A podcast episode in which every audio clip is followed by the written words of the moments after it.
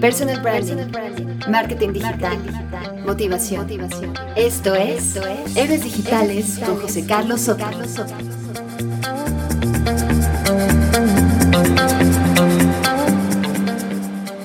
Hola, ¿cómo estás? Soy José Carlos Soto y quiero darte la bienvenida a este sexto episodio de Héroes Digitales.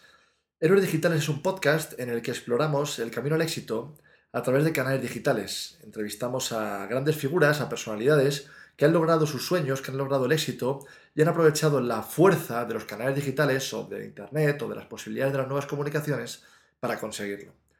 Tanto si es tu primera vez como si eres un oyente habitual, quiero darte la bienvenida. Espero que el episodio de hoy te guste mucho. Es un episodio en el que tenemos a un invitado muy interesante, que sabe mucho, que sabe mucho de redes sociales, que sabe mucho de relaciones públicas, es una persona con una gran experiencia, lleva dirigiendo una agencia más de 17 años y ha escrito un libro llamado El poder de un tuit.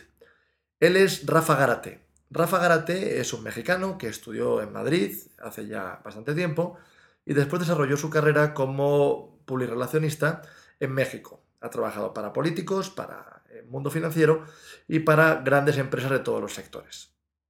Rafa, hace un tiempo, se dio cuenta, eh, mientras iba en su coche, y nos lo contará en, la entrevista, se dio cuenta de que un tuit o las redes sociales en general tienen un poder inmenso. Un poder inmenso que no solo eh, depende de, de, las celebridades o de las grandes marcas, sino que reside en cualquier persona. De eso vamos a hablar hoy, del poder de las redes sociales, de cómo podemos darle un buen uso, de cómo podemos utilizar ese poder para potenciar nuestra marca, potenciar nuestro personal branding, y cómo podemos hacer un uso responsable del mismo, sabiendo que cualquier cosa que digamos puede afectarnos inmensamente o afectar a los demás.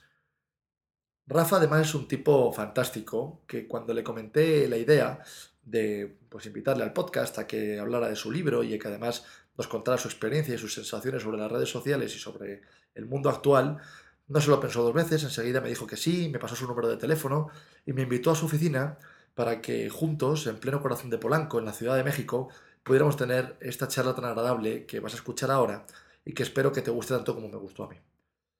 Así que no voy a alargarlo más. Eh, con todos ustedes, Rafa Garate.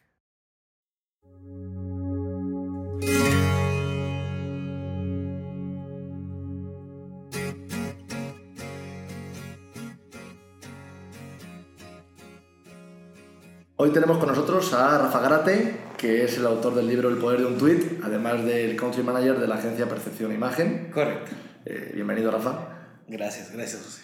Eh, muchísimas gracias por, por, estar con nosotros. Eh, ¿Cuál es el poder de un tweet, Rafa? ¿Qué poder tiene un tweet? Pues mira, la gente yo creo, yo, yo creo que no alcanza a percibir el alcance que tienen las redes sociales. Me parece que el mundo está cambiando tanto que no le damos la importancia y la relevancia que tienen las redes sociales. Y el libro cuenta eso, el poder que tiene una persona en, su dispositivo móvil para comunicar y cómo afecta un post de 140 caracteres inclusive a gente que no usa Twitter y que no usa este, redes sociales. ¿no? Trasciende y cómo, y cómo eh, puede afectar la vida para bien o para mal de, de, de, estas personas, ¿no? En este caso, esas personas, pues, somos tú y yo, o, o, y, y, y, en el caso del libro son ejemplos muy puntuales, pero a ti y a mí hoy nos afecta muchísimo lo que dice Trump, o le afecta a los australianos, o le afecta a los este, argentinos, o sea, nos afecta a todos un post que eh, quizá en otra época eh, con los medios tradicionales no hubiera impactado de, este, de, de, de tal manera. ¿no? Okay. ¿Por, qué, ¿Por qué eliges Twitter como foco del libro? ¿no? Porque cualquier comentario en una red social puede impactar de alguna forma. ¿o? ¿Por qué, ¿Por qué Twitter en particular cuando dice todo el mundo que se están muriendo? Mira, Twitter me parece que es una red un poco más efímera en cuanto al tiempo que la gente le invierte uh -huh. a, a, a, a la lectura de Twitter.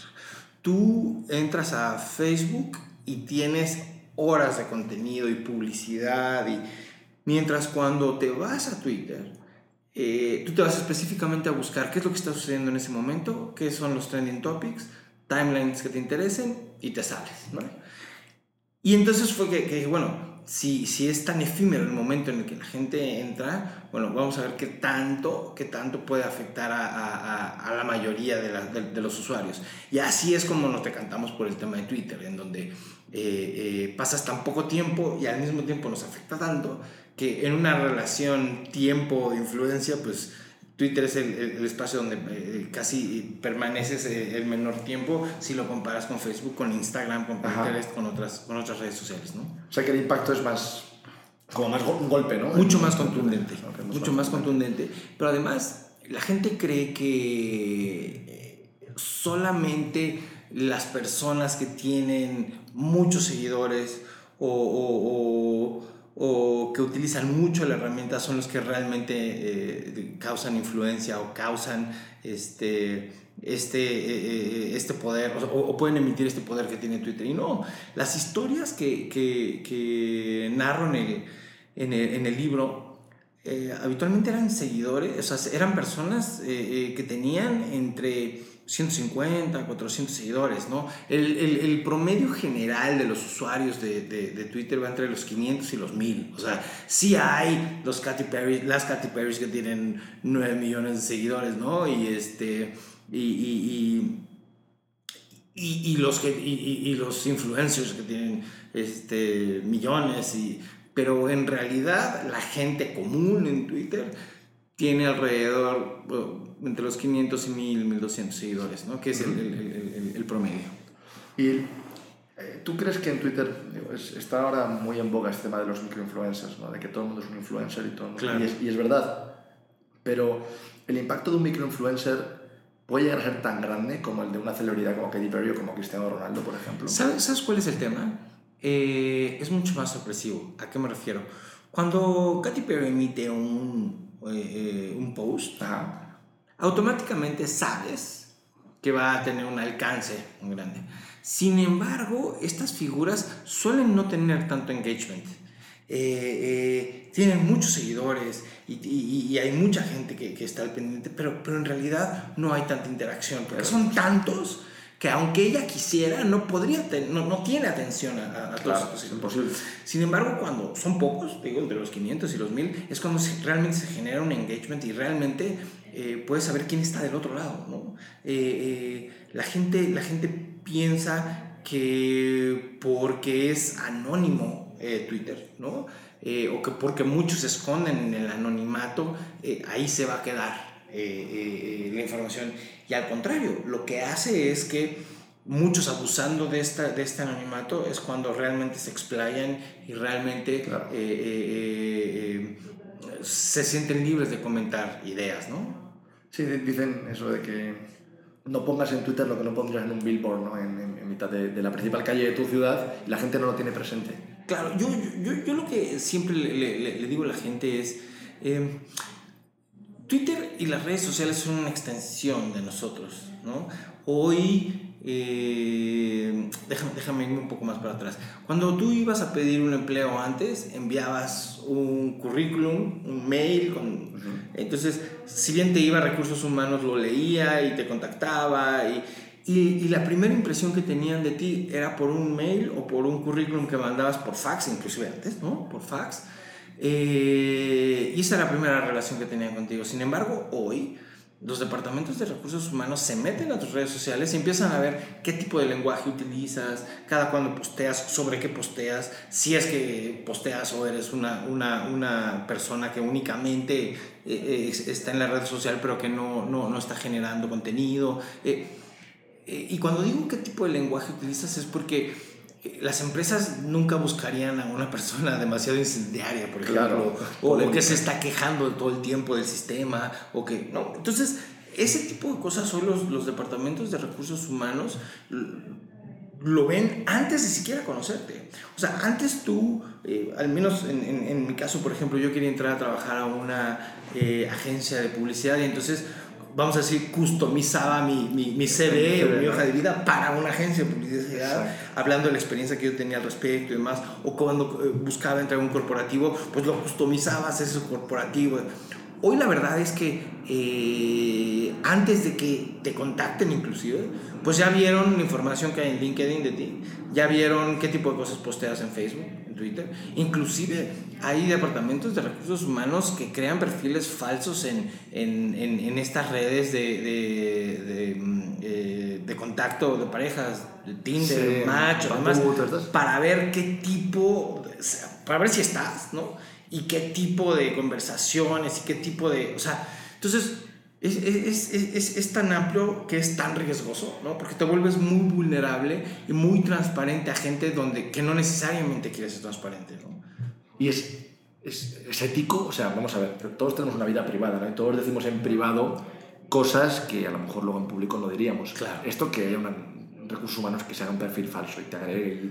a lo mejor tú estás pensando que estás un poco cubierto por pues por un, un, entorno un poco privado, ¿no? Una conversación Pues sí, sí, no, porque, eh, como te decía, las redes sociales son una extensión nuestra y al momento de publicarlo estás haciendo eh, público una información eh, de una fiesta, de un, un, un selfie, y lo estás haciendo público, ¿no? entonces, ya ahí hay una delgada línea en donde qué tanto es privado y qué tanto es, es, es público, ¿no?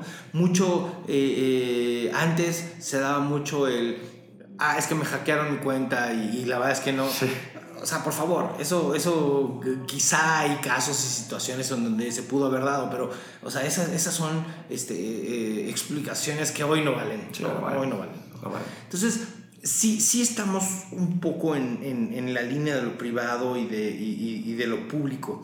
Y, mira, hay un ejemplo. El tema de reputación se ve afectadísimo ¿no? por esto. Y, en el caso de los niños. O sea, yo me acuerdo que hace 3, 4 semanas eh, fui a casa de la abuela, que era su cumpleaños, y sacaron un álbum de fotografías en donde dije, ay, mira, ahí está mi reputación. En el álbum en casa de la abuela. Protegido. Y si yo saco esas fotografías y yo las enseño, ahí, ahí está en un ambiente controlado. El tema es que hoy las madres lo primero que hacen es subir a las redes sociales las fotos de sus hijos, claro. las fotos de la familia. Y entonces eso lo que acaba pasando es que ya la reputación de un niño, pues ya ni siquiera depende de él.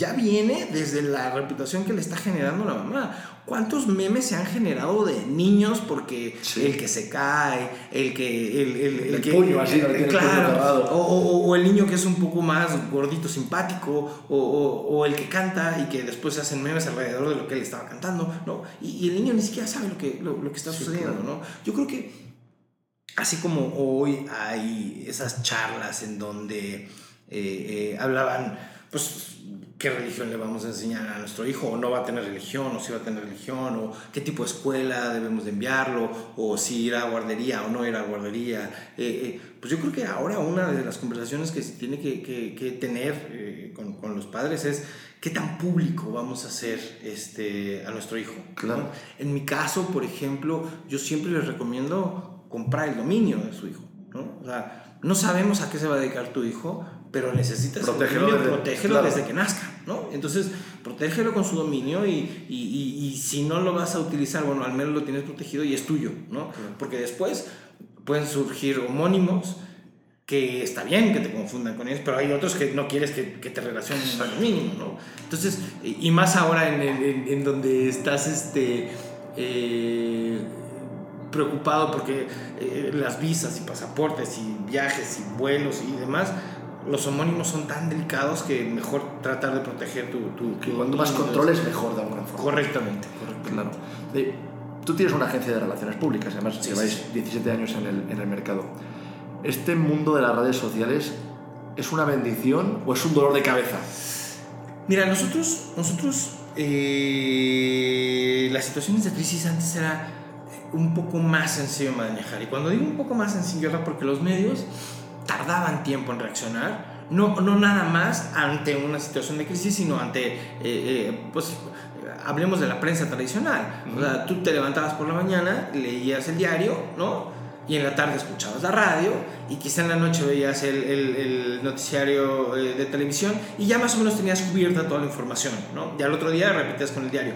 Hoy los diarios, cuando se publican en, en, por la mañana, ya la noticia es vieja. Ya están obsoletos ya, o sea, cualquier comentario que hagan, por ejemplo, voy a tomar otra vez el caso de Donald Trump, a las 10 de la noche, seguramente el tipo a las 3 de la mañana ya posteó algo que va a causar completamente distinto. Entonces lo que está publicado en un diario es completamente distinto a, a, a, a la realidad que, que, que, que, ya se está generando en ese momento. ¿no? Entonces, me parece que en esta evolución de, de, la, de los casos de, de, crisis ha venido a, a transformarse también por un tema de este, de la inmediatez. Eh, ¿Cuántos casos corporativos nos hemos enterado, nos hemos dado cuenta de que alguien tomó una foto, subió a su perfil este, el, el, el post y media hora después ya es un, ya es un, un, un este, un evento mundial. Incontrolable. Incontrolable. O eh, cuántas veces sin deberla ni temerla, te conviertes en el siguiente lord o la siguiente lady, ¿no? Este, por, por una tontería que dijiste o que hiciste, ¿no? Entonces, es, es bastante, bastante delicado el tema de, de, de, de, la reputación y de las crisis ahora con, con las redes sociales, ¿no? Y nosotros lo que siempre les recomendamos es el, el, el, el contenido es el rey. Y mientras tú conozcas tu contenido y la información que emitas, tú estés consciente de lo que estás comunicando, te vas a equivocar menos. Claro. Eh, eh, pero sí, controlar las crisis de hace 17 años que arrancamos, ahora que este... Eh, pero además, antes eran las crisis un poco pre previsibles, ¿no? Tú sabías de qué era tu negocio, tú sabías qué tipo de riesgos existían, estos planes que armabas, básicamente cubrían todas esas situaciones que se podían generar. Hoy no sabes de, de dónde puede surgir ese, ese, ese error o esa, esa, crisis, ¿no? O sea, la verdad es que es muy, muy este, eh, eh, mm, sorpresiva muchas veces de, de dónde brinca una, una, una, crisis ahora con las redes sociales. Sí, preverlo es, es, mucho más difícil. Mucho más, más complicado. Tal sí. como lo planteas, parece que son más un quebradero de cabeza que una bendición, sobre todo para la parte de relaciones públicas. Sabes que el tema es que eh, hay valores increíbles de las redes sociales hacia las empresas, o sea, esa interacción que puedes tener con tus clientes o con tus prospectos o con la gente que está interesada en tu producto o en tu compañía es increíble, Es ¿no? increíble. Eh, eh, pero ahí volvemos un poco a la responsabilidad y el riesgo de quién escribe, quién está detrás de las redes sociales. Habitualmente, eh, no, no, no, no me dejaron mentir, antes ponían al trainee o al practicante sí. a que llevara las redes sociales. ¿no? Exacto. ¿Por qué? Porque era el joven y era el millennial. ¿no? Y entendía de computadoras y ya, ¿no? eh, cuando en realidad es una responsabilidad enorme porque es el primer contacto que tiene tu compañía con un, con un cliente o con un prospecto. Entonces, esto cada vez ha ido cambiando más, se han ido profesionalizando este, las áreas de, del mundo digital, pero aún así, ¿eh? aún así hay empresas que les cuesta mucho eh, enviar su mensaje a través de las redes sociales, ¿no? Y que creen que por tener una pauta de televisión muy grande o tener una pauta de radio muy constante, creen que así manejan su mercado y, y, y, están, no se están dando cuenta que están desperdiciando una herramienta muy, muy importante, ¿no? Claro. En, en, el libro hay una historia que a mí me llama mucho la atención, ¿no? que es la de esta niña que pone el tweet antes de volar. Sí, sí. Cuando, y cuando llega, ¿no? la, la han despedido, hay un, la, la, quieren matar en el aeropuerto. ¿Las redes sociales son eh, algo que ha vuelto el mundo más justo o es un campo para que la gente trolee, bulee, destruya y linche a la gente libremente y impunemente de alguna forma? Mira, eh, el anonimato, el anonimato te da ese poder de decir lo que quieras y de trolear y bulear a quien tú quieras. Eh, en, el libro también hay una historia de una chica eh, adolescente de 14, 13 años que, que, acaba suicidándose porque la están buleando en, a través de las redes sociales. ¿no? Eh, cuando era tan sencillo simplemente cerrar su red social y olvidarse del tema, ¿no? Pero hoy es un sentido de pertenencia tan importante para la gente, las redes sociales, que es muy difícil desprenderse de eso, ¿no? Es su. Entonces, exactamente, o sea, entonces es muy, muy, muy complicado. Eh, eh, y, y, por ejemplo, hay gente que no se da cuenta, pero lo que yo les digo es, la red social más peligrosa que hoy existe es WhatsApp. WhatsApp. La gente no le da la importancia al WhatsApp. ¿Crees que es este, eh, un, mensaje personal. entre dos personas? No, no, no es cierto. Tú estás poniendo imágenes, tú estás poniendo texto y lo estás compartiendo de manera personal. O sea, no es que alguien se haya robado, no, no. Tú enviaste un mensaje y no se dan, no se dan cuenta de la viralidad que tienen esos WhatsApps. Y seguramente a ti te ha sucedido que llega algún meme, alguna broma y te llega por dos o tres lados el mismo día de Sí. personas completamente diferentes. ¿no? Totalmente, no están conectadas. no están conectadas. Y entonces ahí te das cuenta del poder que tiene, que tiene WhatsApp, ¿no? Y del riesgo que tiene WhatsApp. La historia de esta chica eh, fue la que detonó todo el libro. Ajá. Yo, yo, yo iba escuchando la radio cuando cinco horas antes esta chica había posteado ese mensaje. Estaba volando cuando tú escuchaste. Exactamente, y entonces en la radio se venían un poco burlando de esta chica que decían, ¿cómo es posible que haya emitido un post así, de políticamente incorrecto y de negativo? Lo haya pagado, hayan pasado cinco horas, era un vuelo largo, ahora explico un poco más la historia para que la audiencia los- nos, nos- entienda mejor. Eh, eh, y como en cinco horas que lleva, que lleva eh, esta mujer sin saber lo que posteó, o sea, sin darse cuenta de la repercusión, ya le habían echado el trabajo. Ya la- Entonces, yo llevaba esas cinco horas y entonces dije, ¿sabes qué? Déjame seguir la historia hasta el final, a ver hasta dónde llega. Claro. Y entonces dije, esto es increíble. Una chica que tiene menos de 300 seguidores se volvió trending topic mundial por un post políticamente incorrecto. Que a nadie le importaba. Que a nadie le importaba, además. Eh, para, para que, para que la audiencia nos, nos, nos entienda un poco, es, es, una, es una historia de una chica americana que eh, iba a tomar unas vacaciones y que volaba de Europa a África y eh, su post dijo, por fin me voy de vacaciones, eh, me voy a Sudáfrica, espero que no me vaya a infectar de SIDA. Ah, no, yo soy blanca. ¿no? Para poner en contexto a, a la gente, el SIDA es un tema gravísimo en África. Sí. Y antes un poco más. Es un tema gravísimo en donde hubo un momento en el que el 30% de las personas tenía un vínculo con el SIDA. O sea, un hermano, un primo, un amigo o tú, ¿no? Tenían, tenían, tenían este, eh, eh, el virus, ¿no?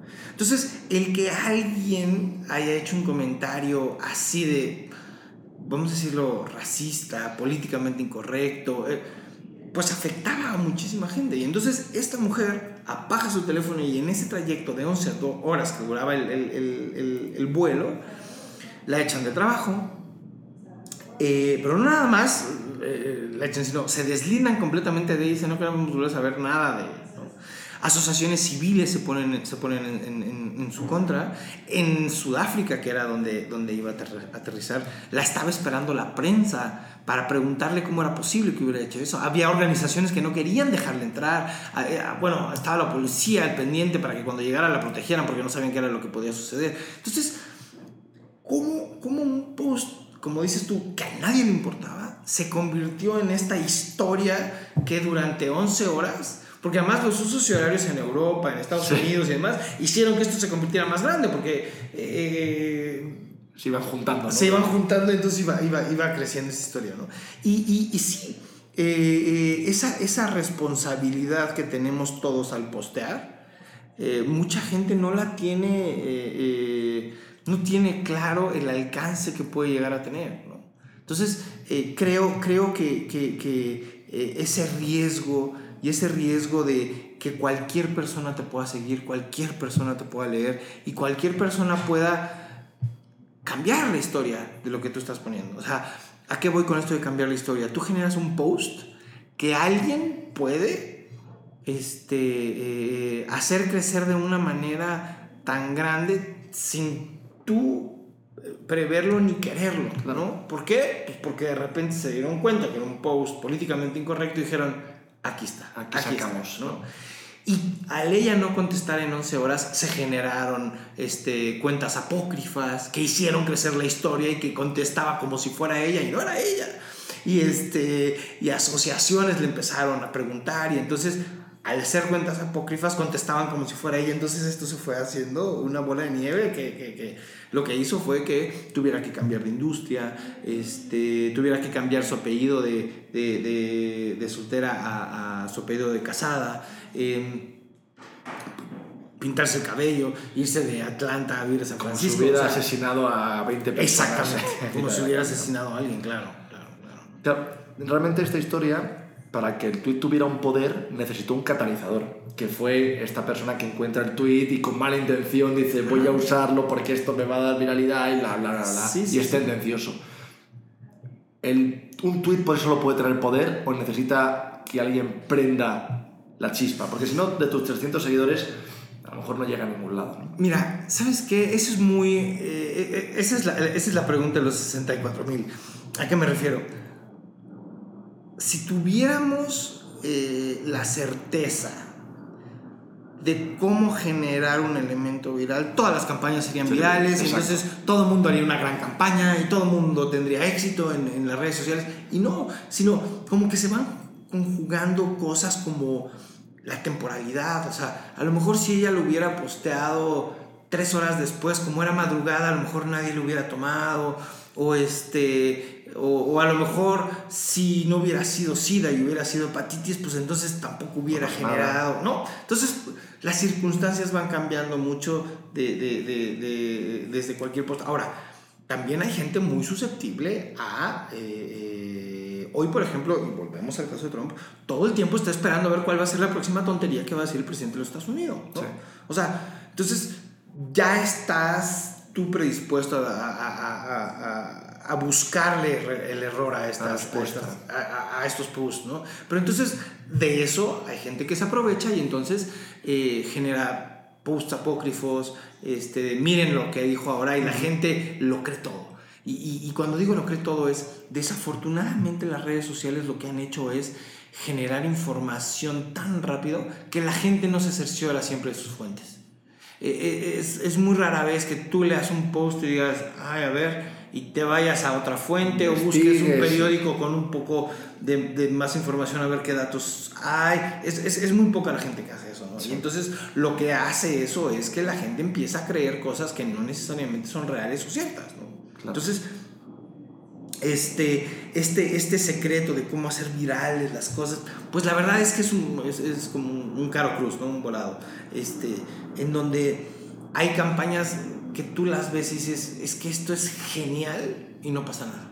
Y no pasa nada. No tiene ningún impacto. No tiene ningún impacto. Y de repente una niña caminando, bueno, la señora de, de que se puso la máscara de Chubaca, sí. que seguramente cualquiera de los escuchas lo, lo, lo, la vio, ¿no? Sí, o sea, sí, sí, totalmente. Este, si tú hubieras llegado como agencia de publicidad a proponer esa idea, te hubieran dicho no la señora no es lo suficientemente guapa o no es lo suficientemente simpática. No tiene seguidores. O no tiene seguidores. O este... Mientras que fue algo tan espontáneo, tan contagioso, que se volvió gigante, ¿no? Sí. Se volvió un, un, un, tema muy grande, ¿no? Este, y luego, por otro lado, están las campañas donde invierten muchísimo dinero con un gran gráfico, con un gran GIF o con un y que pasan desapercibidas completamente, ¿no? Porque no tienen naturalidad. Yo creo que, yo creo que eh, esa parte de, de los influencers eh, eh, obligados, o sea, que, que, que, que, te acaban pagando por decir o postear, por más natural que lo quieras hacer, la verdad es que no funciona. Se nota. Se nota, claro que se nota. Pero además, ahí es, ahí es donde creo que se pierde el engagement de, los que, de, de, de las personas que tienen muchísimos seguidores.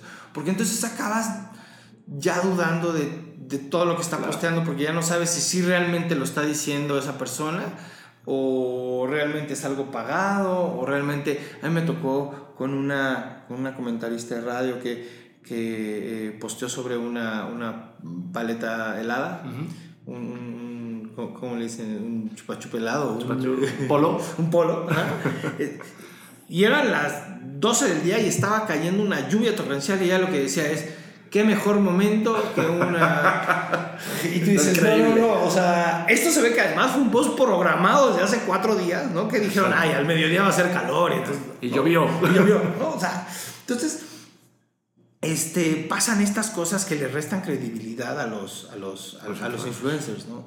Y que eh, acaba, acaba siendo... Ahora sí que la herramienta, la herramienta social se, se acaba por desvirtuar por, por, este tipo de, de, de, campañas prefabricadas que, que, quieren hacer virales y que acaban sin... sin no se puede forzar el viral. Sí, no, no, no, es muy difícil, es muy difícil que acabe, que acabe siendo algo exitoso. Claro. Eh, y todo este tema de los influencers, eh, tú que te dedicas a, a, las relaciones públicas, me lo confirmarás, ha generado como una ola, y además el acceso a las redes sociales, que todo el mundo tiene acceso a las redes sociales y tiene acceso a herramientas de diseño y a, y a blogs y tal, como un boom de las marcas personales. ¿no? Ahora, incluso cualquier persona que trabaja en una agencia o que trabaja en una empresa y tiene un puesto medio, tiene su marca personal. Claro. Y, y, y tiene una voz. Y hay gente que, que, que, jala a mucha gente y gente que no. Eh, esto es un boom ¿O realmente es una tendencia que veremos consolidarse y cada uno tendrá su marca personal y seremos todos una marca? ¿Hacia dónde va a ir? Mira, yo lo que creo es que es una tendencia a... Hay una tendencia a cuidarnos más de lo que posteamos. Y yo siempre, eh, cuando, cuando me invitan a dar charlas o conferencias, yo lo que les digo es, debe de haber una constancia y una consistencia en tu contenido. Por ejemplo, si tú tienes tu Facebook y tú tienes tu Twitter y tienes tu Instagram, aunque cada uno tiene un lenguaje distinto, debe de haber una consistencia para que haya realmente una, la generación de una marca personal. O sea, claro. pero si tú en Instagram estás hablando de cocina, pero en Facebook solamente subes este, las fiestas con tus amigos y en Twitter hablas de política, pues en realidad hay una, hay una, este, no hay una concordancia con el mensaje. ¿no? Uh -huh. eh, eh, y entonces, cada vez eh, la gente se, se, preocupa más, pero cada vez es más difícil hacer, o sea, hacer que coincidan todos estos mensajes. Entonces, yo siento que ahora, o sea, va a llegar un momento en el que la gente va a acabar adoptando una cuenta personal y una cuenta profesional. Y decir, en Facebook va a ser mi cuenta con mis amigos y privada, y en Twitter o Instagram va a ser la cuenta pública, y entonces esta es una cuenta pública y esta es mi cuenta privada, y ya. ¿no? Y ahí pongo cada cosa. Y, y, y, y, ahora, ahora las compañías se empiezan a preocupar por qué es lo que postean sus ejecutivos o, o su equipo de trabajo. Antes la verdad es que decían, no, no, es su red social y que él diga y haga lo que quiera. Ahora no, ahora este, las empresas se preocupan Claro. por eh, eh, ver y estar monitoreando qué se dice y qué no se dice. Que la voz vaya un poco alineada con la empresa, ¿no? Correcto, correcto. Ha habido ejemplos buenísimos en donde eh, eh, futbolistas eh, acaban por no ser fichados Sí. porque se han burlado del equipo al que, Sí. al que, al que, al que lo quieren contratar, ¿no? Entonces, eh, eh, eh, cada vez esas herramientas deben ser mucho más cuidadas para que haya una coincidencia con tus fotos, con tu contenido, con tu mensaje y entonces este, las empresas empiecen a ver que, ah, bueno, esta es una persona en la que tuitea poco o postea poco, pero coincide con nuestra idea de empresa, ¿no? Eh, eh, no sé, es como si yo trabajara en, en Google y, y, y, recomendara Bing como buscador, ¿me entiendes? Entonces dicen, ¿cómo? O sea, tú trabajas para una compañía y estás eh, hablando de, los, de, los, de, de la fortaleza y beneficios que tiene la competencia, pues hay una, hay una, hay una discordancia, ¿no? A nosotros nos pasa un poco lo mismo, ¿no? Tú tienes una agencia de relaciones públicas y tienes clientes y prospectos. No puedes a lo mejor mm, estar hablando mal de las marcas, aunque en algún momento te enfaden, como a todos. Correcto. Porque tienes, en algún momento puedes trabajar con ellas, entonces hay que tener una relación sólida y un, un historial sólido. ¿Cómo maneja Rafa Gárate sus redes sociales, su marca personal? Mira, eh, yo no era, yo no era un, un, una persona muy activa en las redes sociales. Eh, un poco por seguridad, siempre que surge una red social, abro mi cuenta y la tengo ahí. ¿no? Empezamos, empecé a, a, a, generar posts alrededor de Twitter, empecé a generar posts alrededor de los contenidos que se generaban a, través de Twitter y, este, no, no me preocupaba demasiado por cuántos seguidores tenía.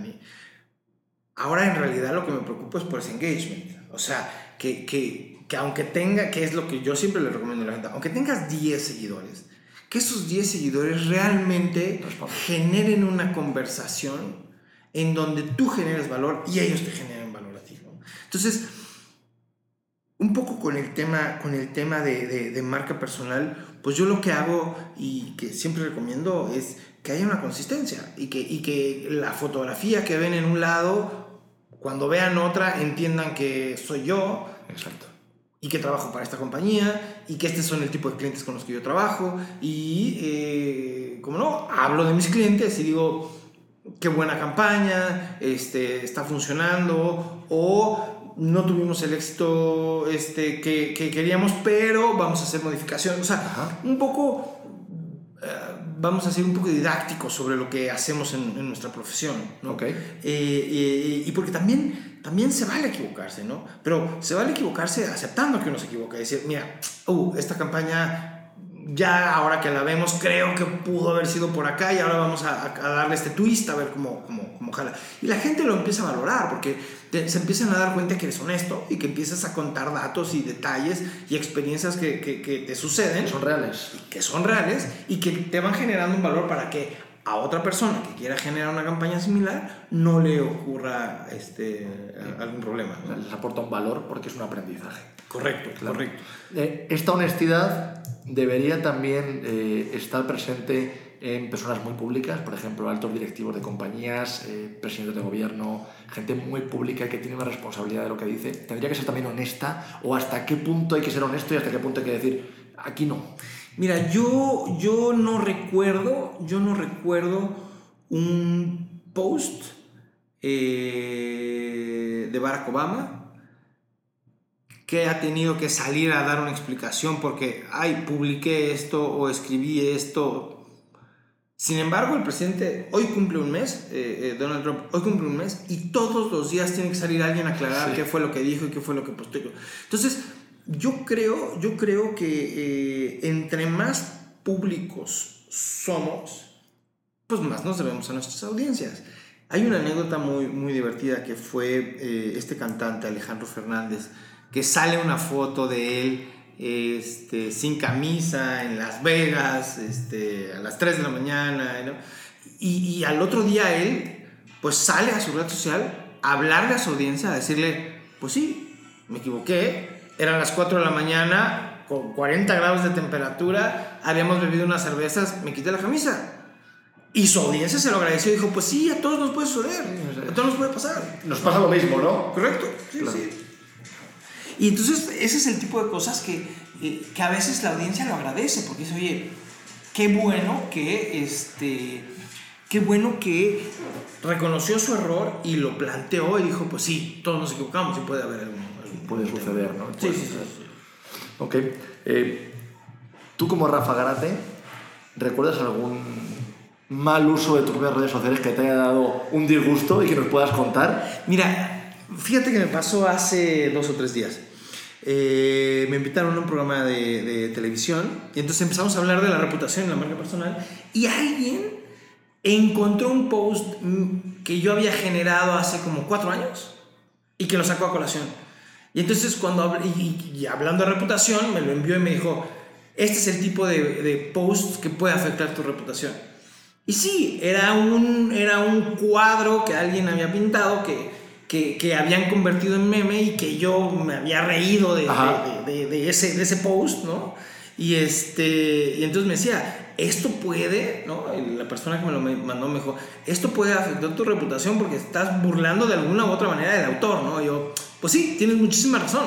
Y pido una disculpa y lo voy a borrar, pero aceptando que me equivoqué, ¿no? Un aprendizaje. Un aprendizaje, ¿no? Eh, eh, y sí, la verdad es que eh, ahora estarán, ahorita que platiquemos un poquito hacia dónde va Twitter, están surgiendo herramientas precisamente que te van a ayudar a poder checar históricamente todos los tweets que has publicado para que puedas cuidarte de alguna u otra manera, ¿no? O sea, existe el primer post, el último post, ¿no? Pero ahora va a haber herramientas un poco más robustas que te van a permitir, este, ¿cómo se llama? Ver todo el historial. Exactamente, exactamente. Sí, porque nadie está libre. Correcto, correcto. Entonces, este, me parece, me parece eh, eh, que eh, yo no soy el mismo de hace cuatro años. Y uno puede pensar que sí, pero Facebook nos lo recuerda todos los días. Y dicen, hoy hay un recordatorio de hace cinco años. Y ves esa imagen y dices, no puede ser. ¿Cómo he cambiado? ¿Cómo he cambiado en cinco años? Y ya trabajaba en la misma compañía, ¿no? Y ya estaba asesorando este tipo de empresas. Pero ¿cómo he cambiado en cinco años? ¿no? Entonces, creo que eso es lo que está haciendo. Es que está generando que este que más audiencias, que más audiencias y que más personas estén cuidando qué es lo que están posteando. Claro. ¿Cómo se resuelve un caso así en el que de pronto te sacan un tuit hace cuatro años que tú ni te acuerdas? No, no, porque además ni me acordaba, ¿eh? es imposible, yo tampoco me acuerdo de lo que escribí hace un año, ¿no? Y ¿qué, respuesta das en ese momento? Digo, tú a lo mejor no eres alguien demasiado público, pero si eso le pasa a alguien que es muy público, ¿Cómo debería responder o qué debería decir? decir bueno, aceptarlo con naturalidad. Eh, pues mira, depende, depende eh, ahora sí que la gravedad del post. ¿no? Hay, eh, en mi caso, pues seguramente habré ofendido a dos o tres, ¿no? Pero hay circunstancias en las que un post puede afectar demasiado y a muchísimas personas, ¿no? Entonces, este, me parece... Hay veces que es indefendible. Correcto. Que sí es indefendible, por lo único que queda es renunciar de alguna forma, ¿no? Sí, no, no, no, me parece, me parece que cada post tiene un, un, un, pues una naturaleza diferente, un afecto, o sea, una afectación a distintas personas y a distinto número de personas. Entonces, habría que, habría que responder o actuar de, de distintas maneras. O sea, habría que, que, que, actuar de distintas, de distintas este, maneras, dependiendo, dependiendo de, la gravedad de ese post. Sí, sí, sí, claro. Te digo, entre más público y más responsabilidad tengas, pues seguramente afectaste a muchas más personas y te viste mucho más involucrado con esas, con esas personas. Entonces, cada uno tiene, tiene sus, sus, sus, cosas eh, eh, de cómo resolverse. Claro, pero igual el mejor tip que, que puedas dar a alguien es... Eh, que, lo, que sea natural, es decir, lo que hizo Alejandro Fernández, ¿no? Pues, eh, pues sí, pues sí, lo dije, esa foto es mía, somos humanos, ¿no? De alguna forma. Claro. la gente pueda entender mejor el error humano que la negativa o el quiero ser perfecto y, ah, pues eso lo puse, pero no me acuerdo ni cuánto, o sea, no sé, creo que puede ser más sencillo actuar con honestidad. Este ¿Sabes este qué? El tema es que es como cuando somos chicos que vamos a la escuela, ¿no?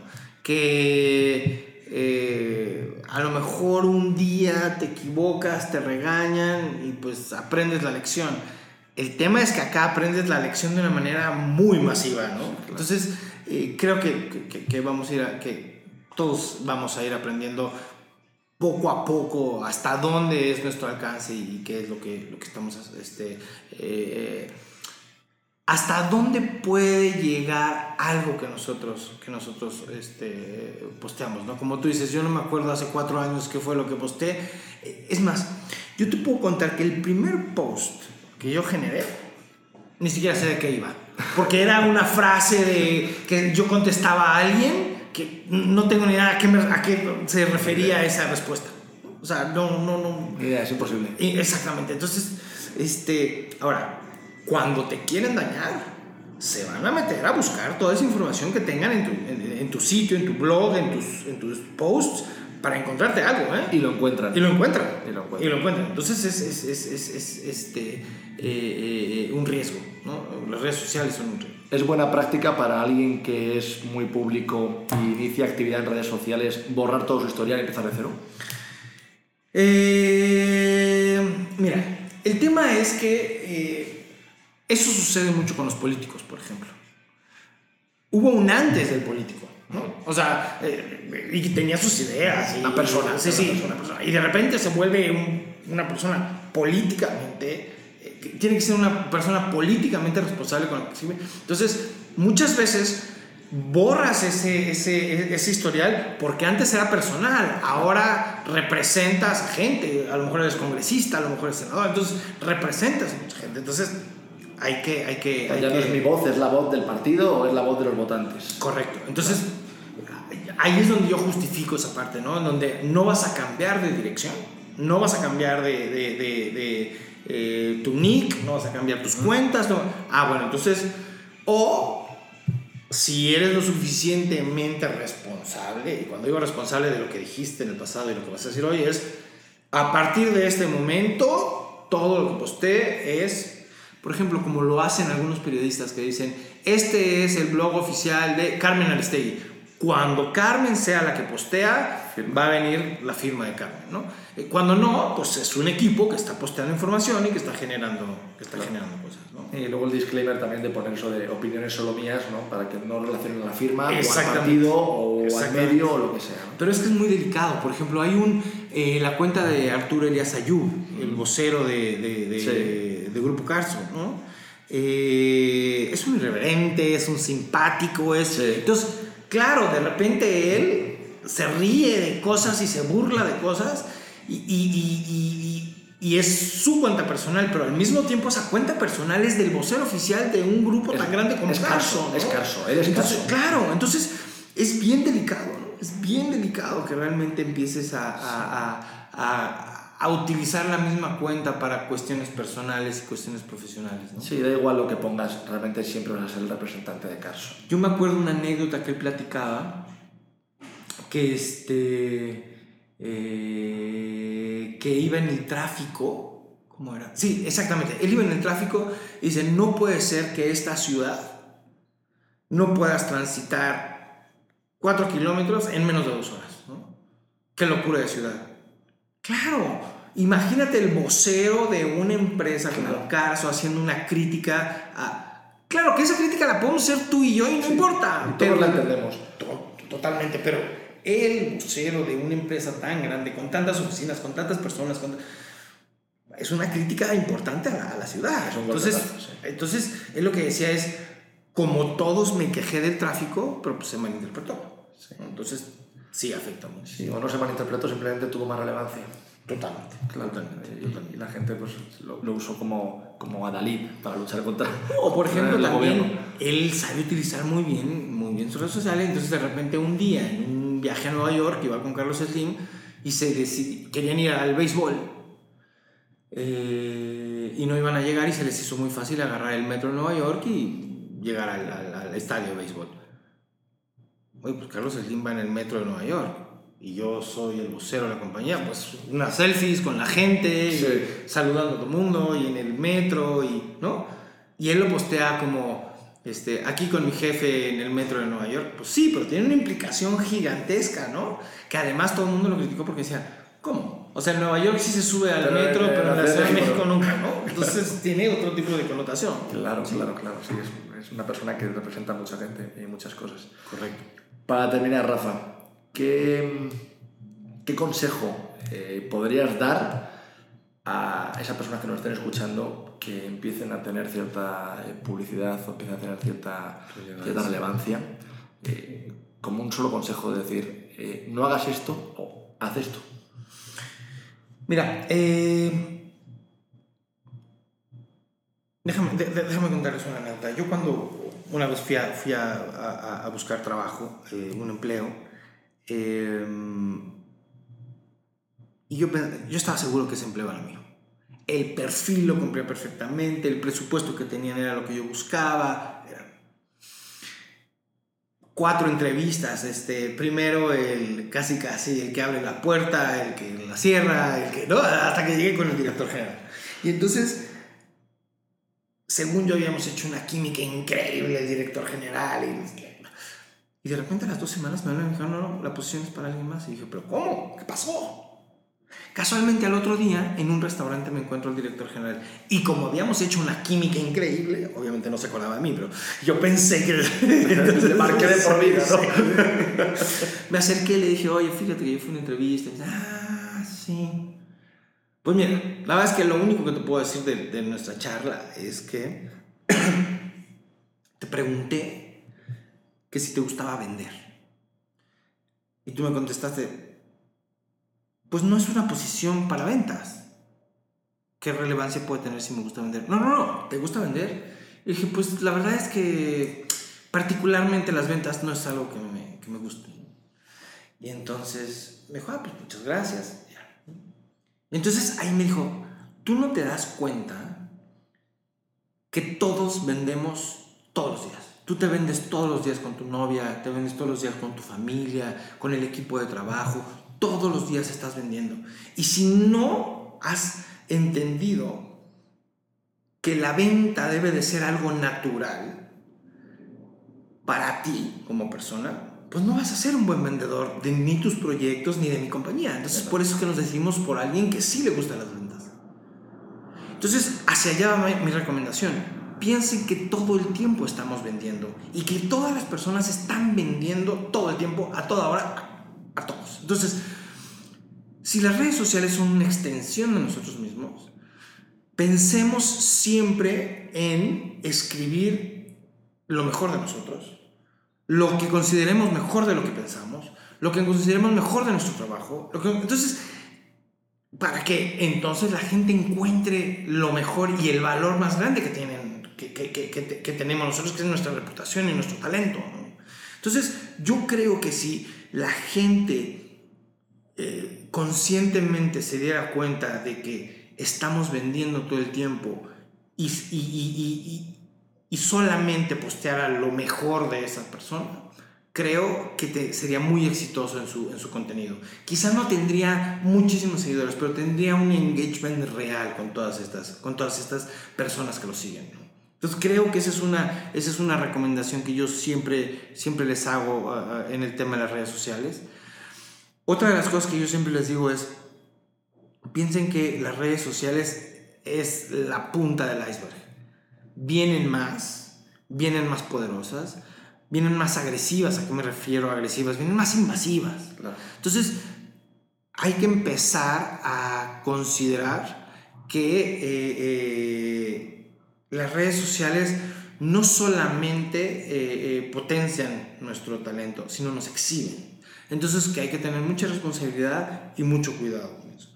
Y también pensar para los emprendedores que creen que están haciendo este, eh, eh, cosas distintas y las redes sociales son el mejor mecanismo para testear su producto, para tener opinión, para, para, buscar prospectos, porque es la mejor manera de interactuar con gente que no conoces y que sin miedo te va a decir qué es lo que está pasando con tu producto. Habitualmente le vas a preguntar a tus amigos y demás, y te van a decir, no, hombre, el producto es buenísimo, buenísimo, te vas a hacer millonario.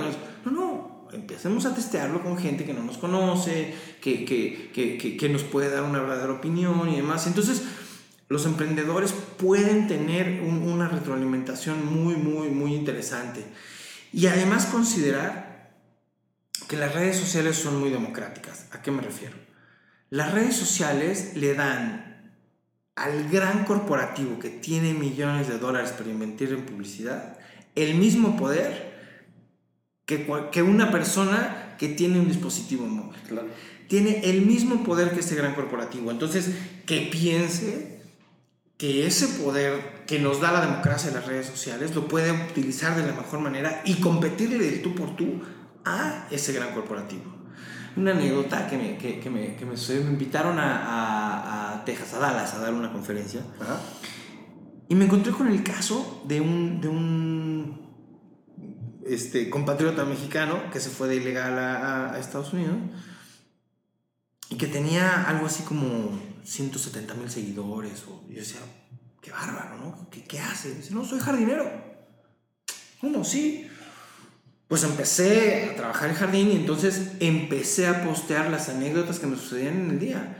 Ay, que la señora Smith me preguntó, oye, ¿y por qué no cortas más el césped para que no tengas que venir cada semana? Dice, no, es que si lo corto más, se seca y entonces no voy a tener que venir en una semana, no voy a volver en un meses, ¿no? Entonces les da esos consejos. Entonces empezó a tener tantos seguidores porque las preguntas que le hacían a él eran las preguntas que muchísima gente tenía. Claro.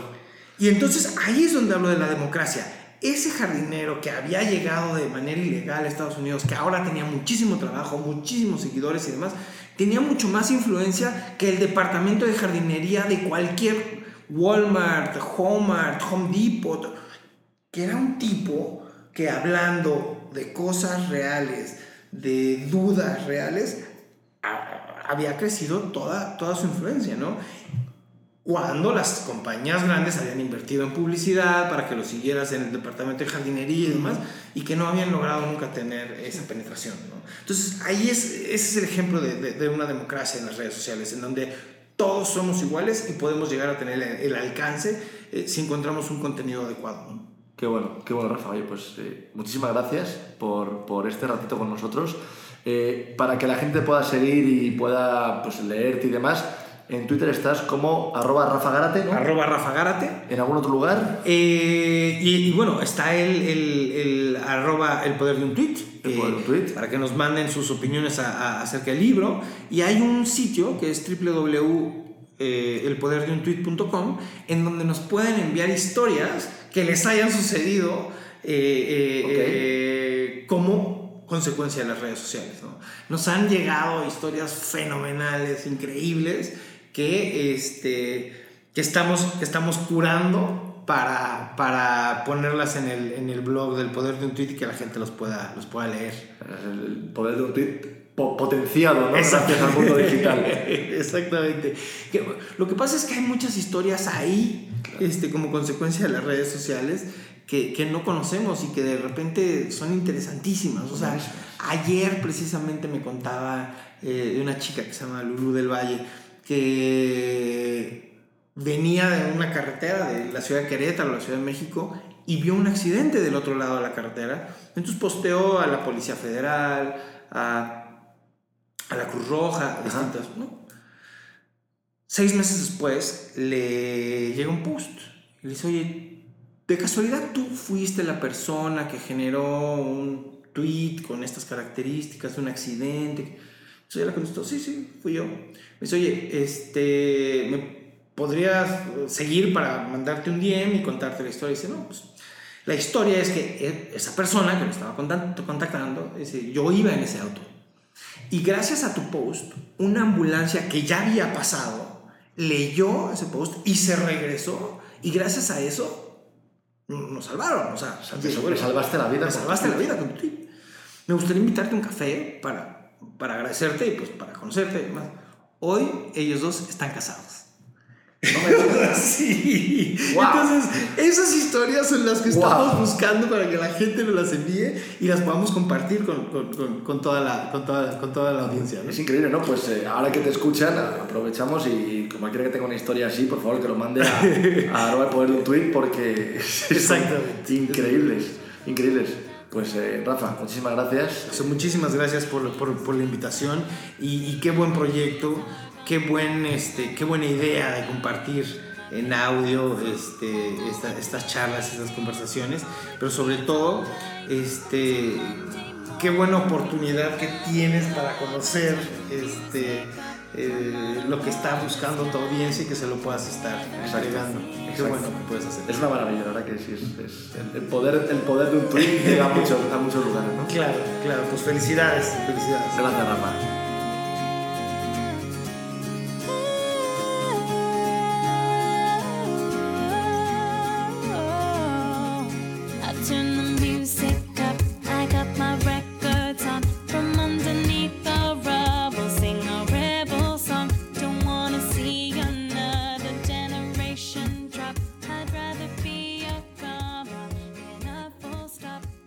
Parecido la entrevista con Rafa?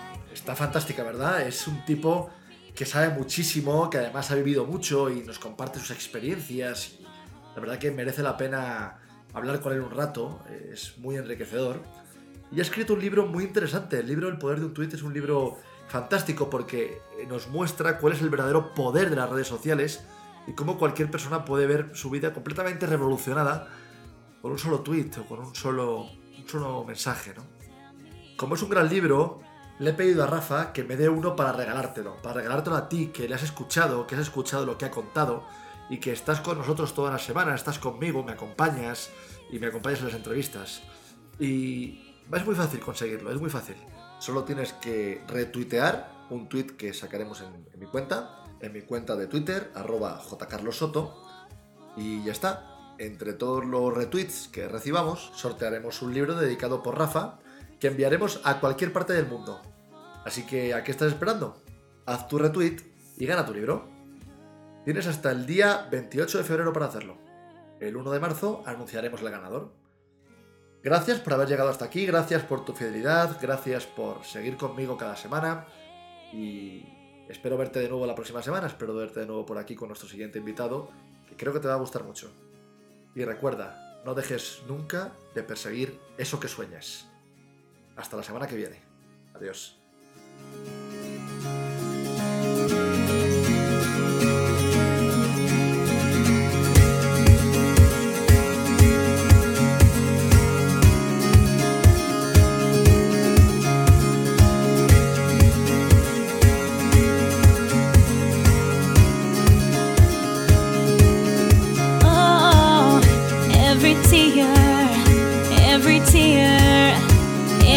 Teardrop is a waterfall. Every tear, every tear, every teardrop is a waterfall.